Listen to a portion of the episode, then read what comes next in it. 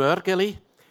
Du hast vielleicht auch gedacht, was wollte jetzt der eine halbe Stunde über Gold reden? Da so ein Goldschälchen mitgenommen.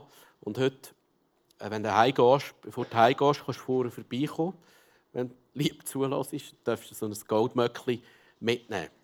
Ich habe einen leichten Vorteil. Im Studium haben wir so Metall und so Sachen müssen lernen, äh, so Baustoff, oder? Und äh, für die goldigen Häuser und Paläste. Äh, Gold. Ja, wir schauen heute an die, die drei Geschenke, die Jesus bekommt. Was bedeutet das? Äh, wir hören alle Jahre wieder die Weihnachtsgeschichte und denken vielleicht manchmal, wenn wir so fromm aufgewachsen sind, äh, jetzt kommt sie halt schon wieder, aber es ist noch schön, es gehört ja ein bisschen zum Ritual. Mein Wunsch und unser Wunsch in dieser Serie ist es, dass wir Weihnachten ganz neu entdecken können und das Geschenk von Weihnachten neu entdecken können, dass wir äh, in einer tieferen Dimension dürfen verstehen was Gott für uns da hat. Ich würde gerne für das beten. Vater im Himmel, wir laden dich ein in die Weihnachtszeit, in die Adventszeit, wo auch Zeit soll sein, wo wir warten auf das, was kommt. Und ich bitte uns in dieser Weihnachtszeit nicht einfach so ein bisschen gut haben es wieder gehört, sondern dass wir ganz neu dürfen entdecken und, und, und, und dankbar sein für das, was uns an Weihnachten geschenkt worden ist. Amen. Wir tauchen nie die Geschichte von Matthäus. Äh, kennen es von diesen Weisen. Weiss jemand, wie viele Weisen es waren? Wie viele? Drei. Wer ist für mich weniger? Drei? Drei. Man weiß es nicht. Man weiß es nicht. Es steht nie etwas, aber es reden alle von drei Weisen, weil mir irgendwann in der Kirchengeschichte äh, denen auch noch Namen gegeben hat. Und, und so. Aber man weiß eigentlich nicht, wie viele Weisen es sind. Äh, auf jeden Fall sind das sehr wahrscheinlich persische Magier.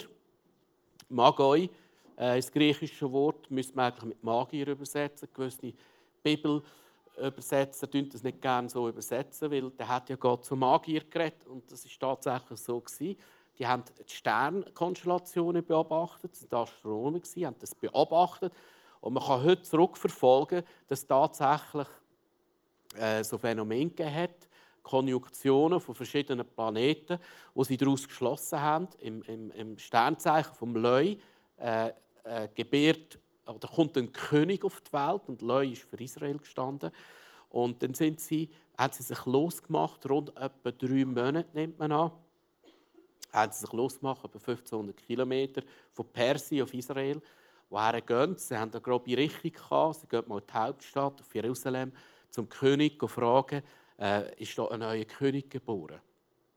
Dann kommen die Juden und sagen, die Propheten sagen, in Bethlehem kommt der neue König auf die Welt. Sie sind auf Bethlehem gegangen und haben dann Jesus äh, gefunden. Und jetzt ist es interessant, das sind nicht irgendwelche Fromme oder das sind eigentlich eher Sterndeuter Magier, die die Zukunft wollen, verstehen und lesen. Äh, man würde es im jüdischen Kontext eher als äh, Götzendiener abtun, oder? Aber genau zu ihnen redet Jesus oder redet Gott. Und da lesen wir folgendes. Sie gingen in das Haus und fanden dort das Kind und seine Mutter Maria. Da warfen sie sich vor ihm nieder und erwiesen ihm Ehre. Das Wort, das hier gebraucht ist, proskineo, ist das Wort für Anbetung. Also, wie wir vorhin das Lied gesungen haben, ich habe nie verstanden, auf dem da hast, sie werfen sich, liegen vielleicht sogar, beugen sich vor, vor dem Messias, werfen sich nieder und geben ihm so der. Die ersten Worshipper äh, in der, im Neuen Testament. Da holten sie die Schätze hervor, die sie mitgebracht hatten, und gaben sie ihm Gold, Weihrauch und Myrrhe. Vielleicht hast du dich ja schon gefragt, wieso geben sie ihnen diese Geschenke? Und was hat das irgendwie tiefere Bedeutung? Wie gesagt, sie haben ihnen Gold gebracht, das hat mal ganz einen praktischen Grund gehabt. Du weißt vielleicht, dass Jesus und seine Familie flüchten auf Ägypten. damit sie haben können, dem Kindsmord, den Herodes nachher veranstaltet hat, äh, haben können ausweichen. Sind sie zwei, zwei Jahre auf Ägypten gegangen und haben ganz gut so ein bisschen Gold, äh, materielle Güter können brauchen. Aber selbstverständlich hat es noch viele tiefere, symbolhafte Bedeutung, die Geschenke, die sie ihnen bringen. Alle drei Geschenke sind Geschenke, die man einem König gibt. Also, die haben offensichtlich gewusst, wer sie gehen besuchen. Sie haben eine klare Überzeugung, da kommt ein, ein, ein König kommt da auf die Welt. Ich möchte ganz grob, wir schauen es die nächsten zwei Mal, diese äh, Elemente noch vertiefter an, äh, erzählen, was ganz grob äh, Symbolik ist. Gold äh, in der Bibel spricht immer von der Herrlichkeit von Gott oder von der Herrlichkeit von Jesus und von seiner göttlichen Vollkommenheit. Für das steht Gold. Weihrauch ist immer ein Bild von der Herrlichkeit von Jesus in seinem Wandel. Auch Jesus ist ein Anbeter Jesus ist gewandelt in der Anbetung. Er ist ständig im Kontakt ständig in der Kommunikation mit dem Vater und hat alles, was er da hat, mit seinem Vater austauscht. Äh, Weihrauch steht für Anbetung, für den Wandel mit Gott. Dann Myrrhe. Myrrhe spricht von den Leiden von Jesus. Oder generell, Myrrhe spricht für Leiden. Es ist zwar ein herrlich schmeckendes Harz, aber es ist sehr bitter. Myrrhe hat man auch gebraucht, um den Schmerz zu dämpfen. Zum Beispiel Jesus am Kreuz hat man Myrrhe und um den Schmerz zu dämpfen. So, ich möchte über das Gold heute eingehen. Das Gold, das steht für die Herrlichkeit von Gott. Im Hebräisch Kavod, im äh, Griechisch Doxa, das Wort, das gebraucht ist. Und ich möchte zuerst einen Vers lesen. Da heißt in 1. Timotheus 1,11 heißt folgendes: So lehrt es, die Rede ist vom Evangelium, die rettende Botschaft, die der selige Gott mir anvertraut hat und seine Herrlichkeit zeigt. Wenn der Paulus redet vom Evangelium, von der rettenden Botschaft, ist es eine Botschaft, die der selige Gott mir anvertraut und seine Herrlichkeit.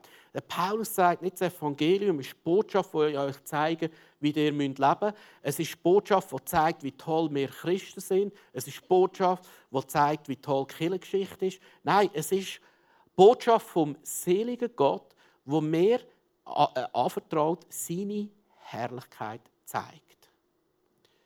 Sein Gold zeigt. Und die Frage heute ist, wer, wer ist er? Wie ist er? Wie ist der Gott? Er ist herrlich, er ist selig. was bedeutet das? Wie gesagt, Herrlichkeit heißt äh, auf Griechisch doxa und das Verb dokein kannst du übersetzen mit strahlen.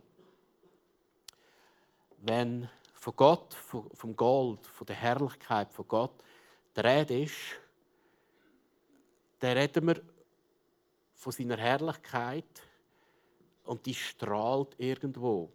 Und zwar von sich aus. Niemand muss die zum Strahlen bringen. Die macht es von allein. Gott ist Herrlichkeit. Jesus ist die Herrlichkeit. Und sie strahlt. Am besten vergleichbar mit der Sonne. Sie strahlt aus sich raus. Und Herrlichkeit, äh, die deutsche Übersetzung, ich jetzt als 100% hätte, auch, ich könnte jetzt mehr anfangen mit Fraulichkeit. Oder? Ich weiß auch nicht, wieso es im Deutsch mit Herrlichkeit übersetzt ist. Äh, das ist sicher nicht mehr so political correct. Bin gespannt, bis irgendeine Bibelübersetzung kommt, wo es Herrlichkeit Fraulichkeit macht. Oder irgendetwas, ein Neutron daraus macht. Gut, aber das ist ja, das ist ja nicht das Thema jetzt heute. Genau. Äh,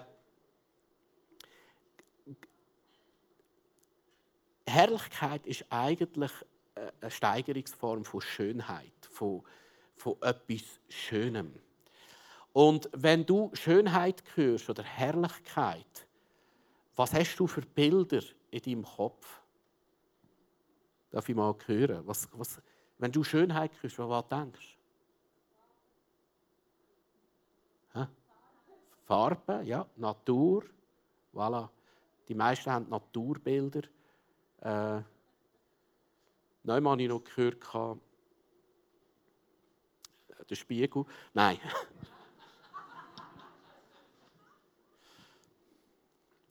Gut, sage ich jetzt nicht.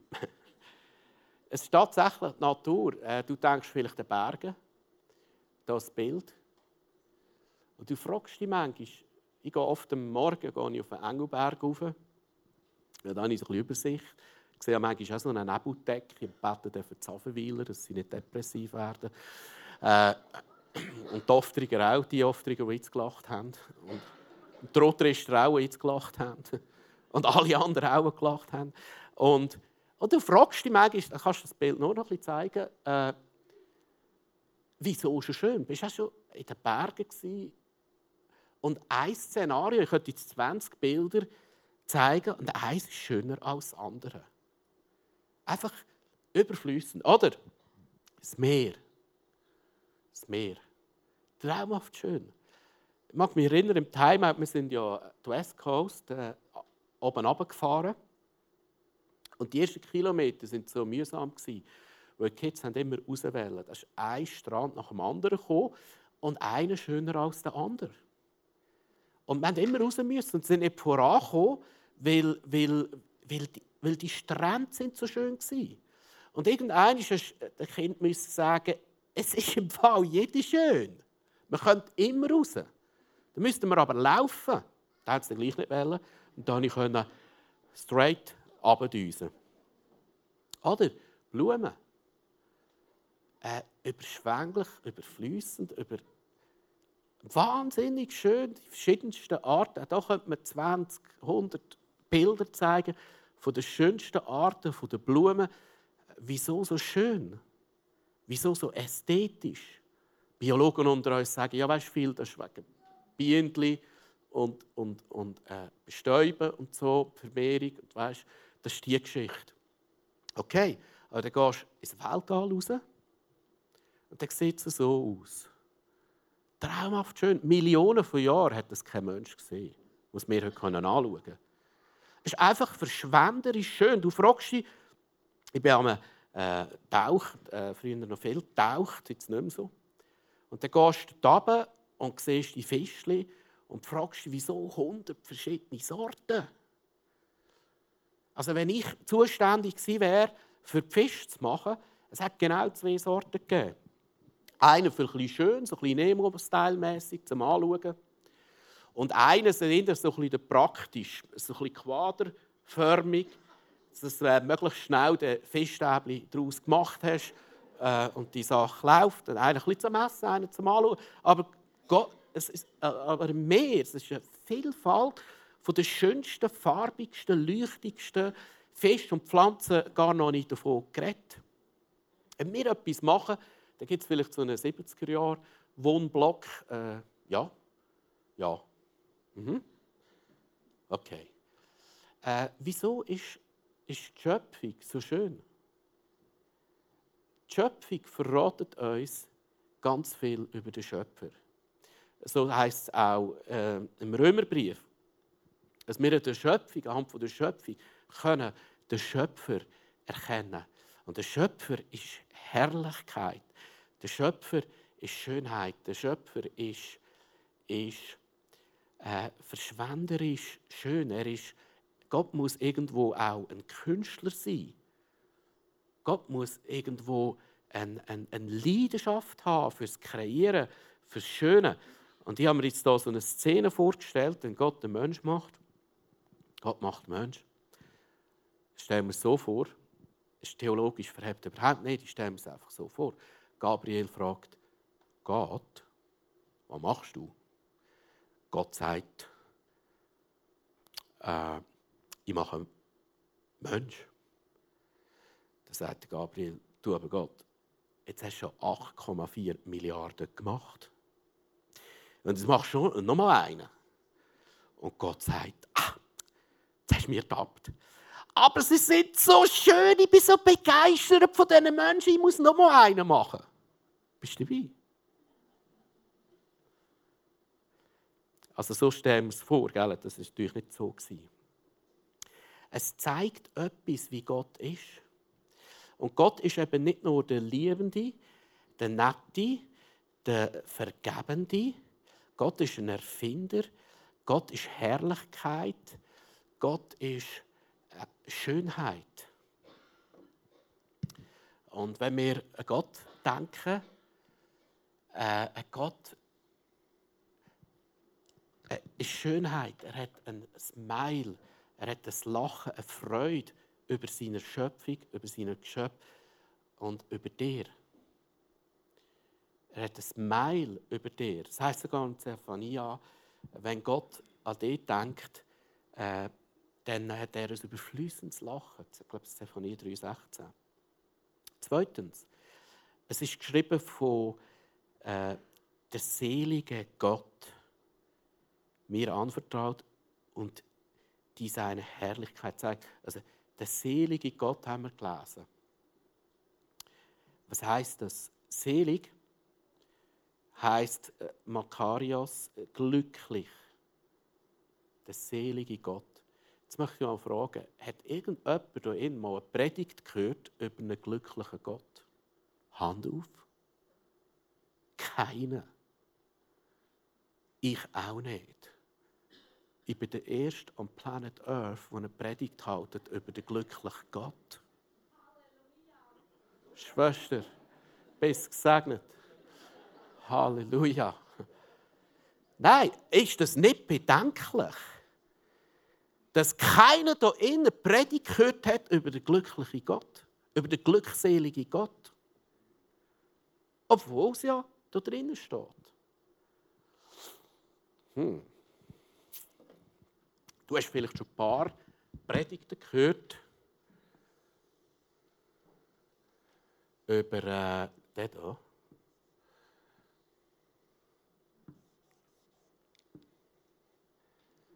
Wer hat schon Predigt über den gehört? Hand auf.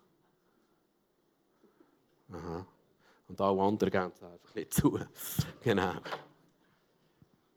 Äh, unser Gottesbild ist aus Natur aus mehr von dem Gott prägt. Warum? Weil du und ich Eltern hatten. Und deine und meine Eltern hatten Defizit. Und deine und meine Eltern haben bewusst oder unbewusst eine Erwartung an dich gehabt, dass du ihnen etwas zurückgibst. Schließlich hast du sie ja gemacht, dass etwas zurückkommt. Und, und meistens sind das unausgesprochene Erwartungen, äh, dass du irgendeinen Teil zurückgibst. Oder deine Eltern, deine Mami, dein Papi war vielleicht traurig und eine stille Erwartung, ein Kind kommt, mach du mich wieder glücklich. Oder du du das Defizit, das ich habe, füllen. Dummerweise ist das eine Prägung, die wir projizieren auf das Gottesbild. Dummerweise. Und so wachsen wir alle mehr oder weniger in dem auf, dass wir ein Bild haben von einem Gott, wo ich irgendetwas zurückgeben muss um ihn irgendwie wieder ein bisschen happy zu machen. Stell dir den Gott vor. Er sagt, komm am Sonntag in die Kirche. Solltest wieder mal ein bisschen beten. Mehr in der Bibel lesen. Und es ist kein Zufall. Es ist kein Zufall. Tun eigentlich alle Religionen irgendeinem Gott etwas opfern, wo nicht ganz happy ist und wo man ein bisschen happy machen muss.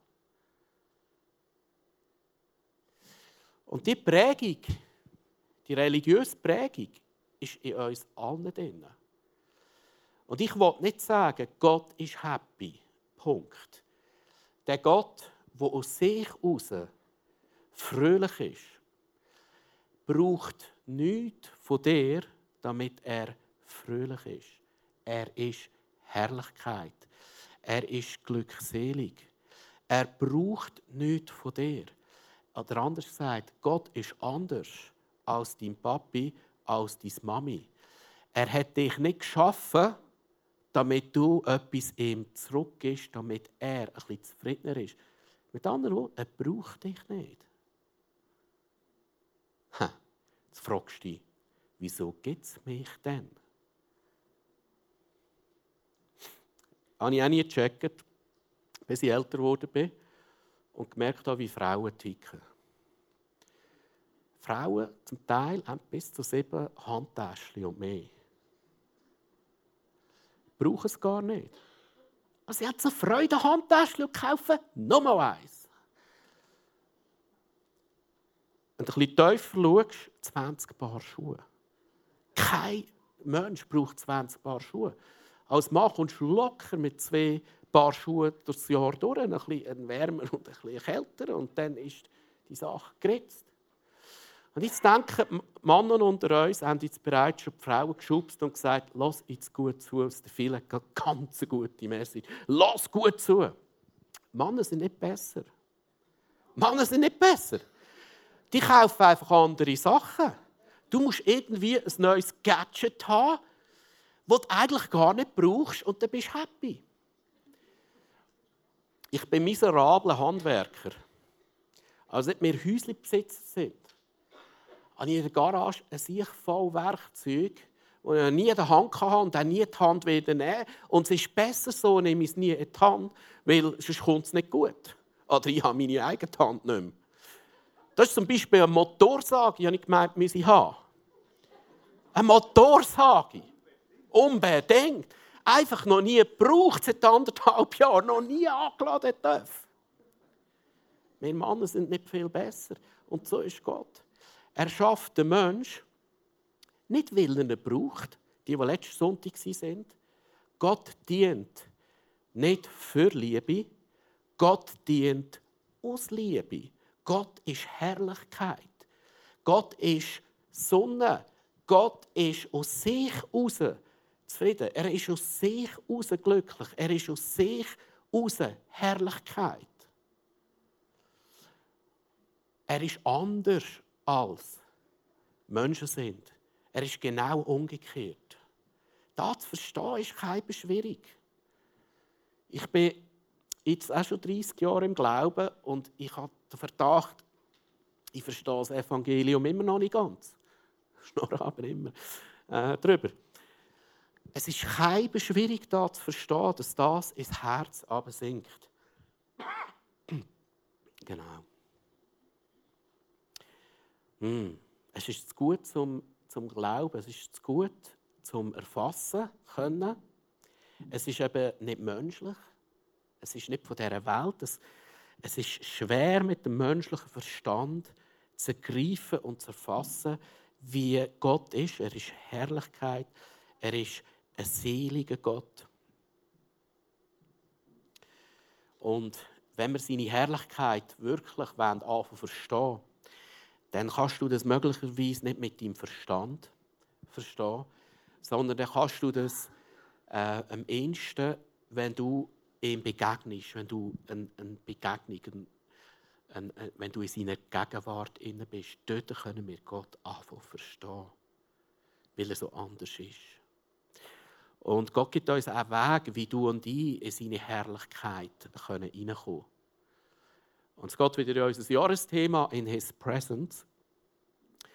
Äh, was heißt die Gegenwart von Gott kommen? Was heißt aus seiner Herrlichkeit ausleben? Weil gell, Jesus hat ja uns eine Berufung gegeben, dass wir eine Quelle werden sein, die aus sich heraus sprudelt übrigens, sagt er äh, im, im Johannes Kapitel 4, 7. Äh, Jesus gibt uns eine Berufung. Du, aus euch werden Ströme lebendigen Wassers fließen. Johannes Kapitel 7. Es werden Ströme, du, du wirst seine Herrlichkeit verkörpern. Weil er in dir wohnt, durch den Heiligen Geist, wird es sprudeln aus dir raus. Du wirst seine Herrlichkeit ausstrahlen. Und jetzt möchte ich eine spannende Brücke schlagen zwischen den drei Geschenken und wie du und ich in die Herrlichkeit, in die Gegenwart von Gott kommen und im Alten Testament, genau genommen der Stiftshütte. Sind ihr dabei? Also, wunderbar die Parallele, was da geht. Und sie sollten mir ein Heiligtum machen. Kennst du die Geschichte von der Stiftshütte? Dass ich unter ihnen wohne, dass sie in meine Gegenwart kommen können, damit sie in meine Herrlichkeit hineinkommen können. Genau nach dem Plan, den ich dir von der Wohnung und ihrem Gerät gezeigt habe. Und dann beschreibt er, wie sie die machen sollen. Und wie ist dann der, die Stiftshütten oder der, das Allerheiligste, können lesen, ist alles ausgekleidet mit Gold. Gold, das Bild für die Herrlichkeit. Gold, das Allerheiligste, das Bild die Herrlichkeit von Gott, von der Begegnung, von, von der Begegnung mit Gott. Und jetzt ist spannend. Äh, kann ich Skizze haben von der Stiftshütte? Wenn du siehst, die Annäherung, das Allerheiligste links, beim Allerheiligsten, die Annäherung, das Allerheiligste, es fängt rechts an. Du gehst das Tor rein und beim Tor steht zuerst der Brandopferaltar. Der Brandopferaltar steht für die Schuld, die gesühnt muss werden. Der Brandopferaltar steht für das Kreuz. Der Brandopferaltar steht für dies und mein Leid, Mürre. Mürre. Dann gehst du weiter, dann kommt der Rauchopferaltar. Dort ist Weihrauch emporgekommen. Worship. Worship, Anbetung. Und dann gehst du weiter und dann kommst du ins Allerheiligste und dann sieht es so aus. Nächstes Bild. Dort ist das Allerheiligste Bundesladen aus Gold. Die Herrlichkeit von Gott. Begegnung, das Begegnungszeit, Begegnung, Gegenwart von Gott. Das ist das Allerheiligste. Gold. Interessant ist, wenn du vom Allerheiligsten retour schaust, Gott schaut, ist, ist, ist im Gold. Er schaut retour, sieht den Weihrauch und sieht hinter dran den Brandopferaltar. Gold, Weihrauch, Myrrhe. Eine spannende Parallele. Jetzt möchte ich die Weihnachtsgeschichte lesen aus Philipper 2. Die Weihnachtsgeschichte aus Philipper 2. Da haben wir die Elemente wieder. Gold, Myrrhe, Weihrauch, Gold. Also lass uns lesen. Er, die Rede ist von Jesus, der Gott in allem gleich war und auf einer Stufe mit ihm stand, nutzte seine Macht nicht zu seinem eigenen Vorteil aus. Jesus ist in der Herrlichkeit von Gott, beim Vater, Gold. Jesus verlässt das Gold und wir lesen im Gegenteil. Er verzichtete, und das ist die Weihnachtsgeschichte, auf alle seine Vorrechte und stellte sich auf dieselbe Stufe wie ein Diener. Er wurde einer von uns, ein Mensch wie andere Menschen, aber er erniedrigte sich noch mehr. Im Gehorsam gegenüber Gott nahm er sogar den Tod auf sich. Er starb am Kreuz wie ein Verbrecher. Das steht fürs Leiden, für Mürre. Und wieso erzähle ich da? Wir wetten gerne von Herrlichkeit zu Herrlichkeit, nicht? Mir geht es immer so. Ich hätte am liebsten nur gerne Gold. Aber keine Mürre. Weil Mürre heisst Leiden. Mürre heisst Schwierigkeiten. Mürre heisst Zerbruch. Mürre heisst Verletzungen, Enttäuschungen. Wir wollen Abkürzungen machen. Von Herrlichkeit zu Herrlichkeit. Aber zwischen ihnen ist oft eine Station, eine Phase von Mürren. Und auch Jesus war versucht, eine Abkürzung zu machen. Das heisst in der Wüste, wo der Teufel ihn versucht, heisst, Jesus, du kannst alles haben, alle Schätze dieser Welt. Alles Gold kannst du haben. Eine Bedingung, wend mich an. Gib mir dein Weihrauch, gib mir deine Anbetung. Eine Bedingung, du kannst alles haben. Bet einfach mich an. Und Jesus sagt, Du sollst Gott, dein Herr, allein anbeten und niemand anders. Jesus hat eine wunderbare Abkürzung können nehmen. Er hat die ganze Geschichte mit dem Kreuz wunderbar können umschiffeln und er wäre direkt ins vermeintliche Ziel gekommen. Aber die Mürre, von dem hören wir nächstes Mal mehr, gehört auch zu seinem Leben. Mürre gehört auch in, in, in dein und mein Leben. Schwierigkeiten, Enttäuschungen, Verletzungen gehören in mein Leben.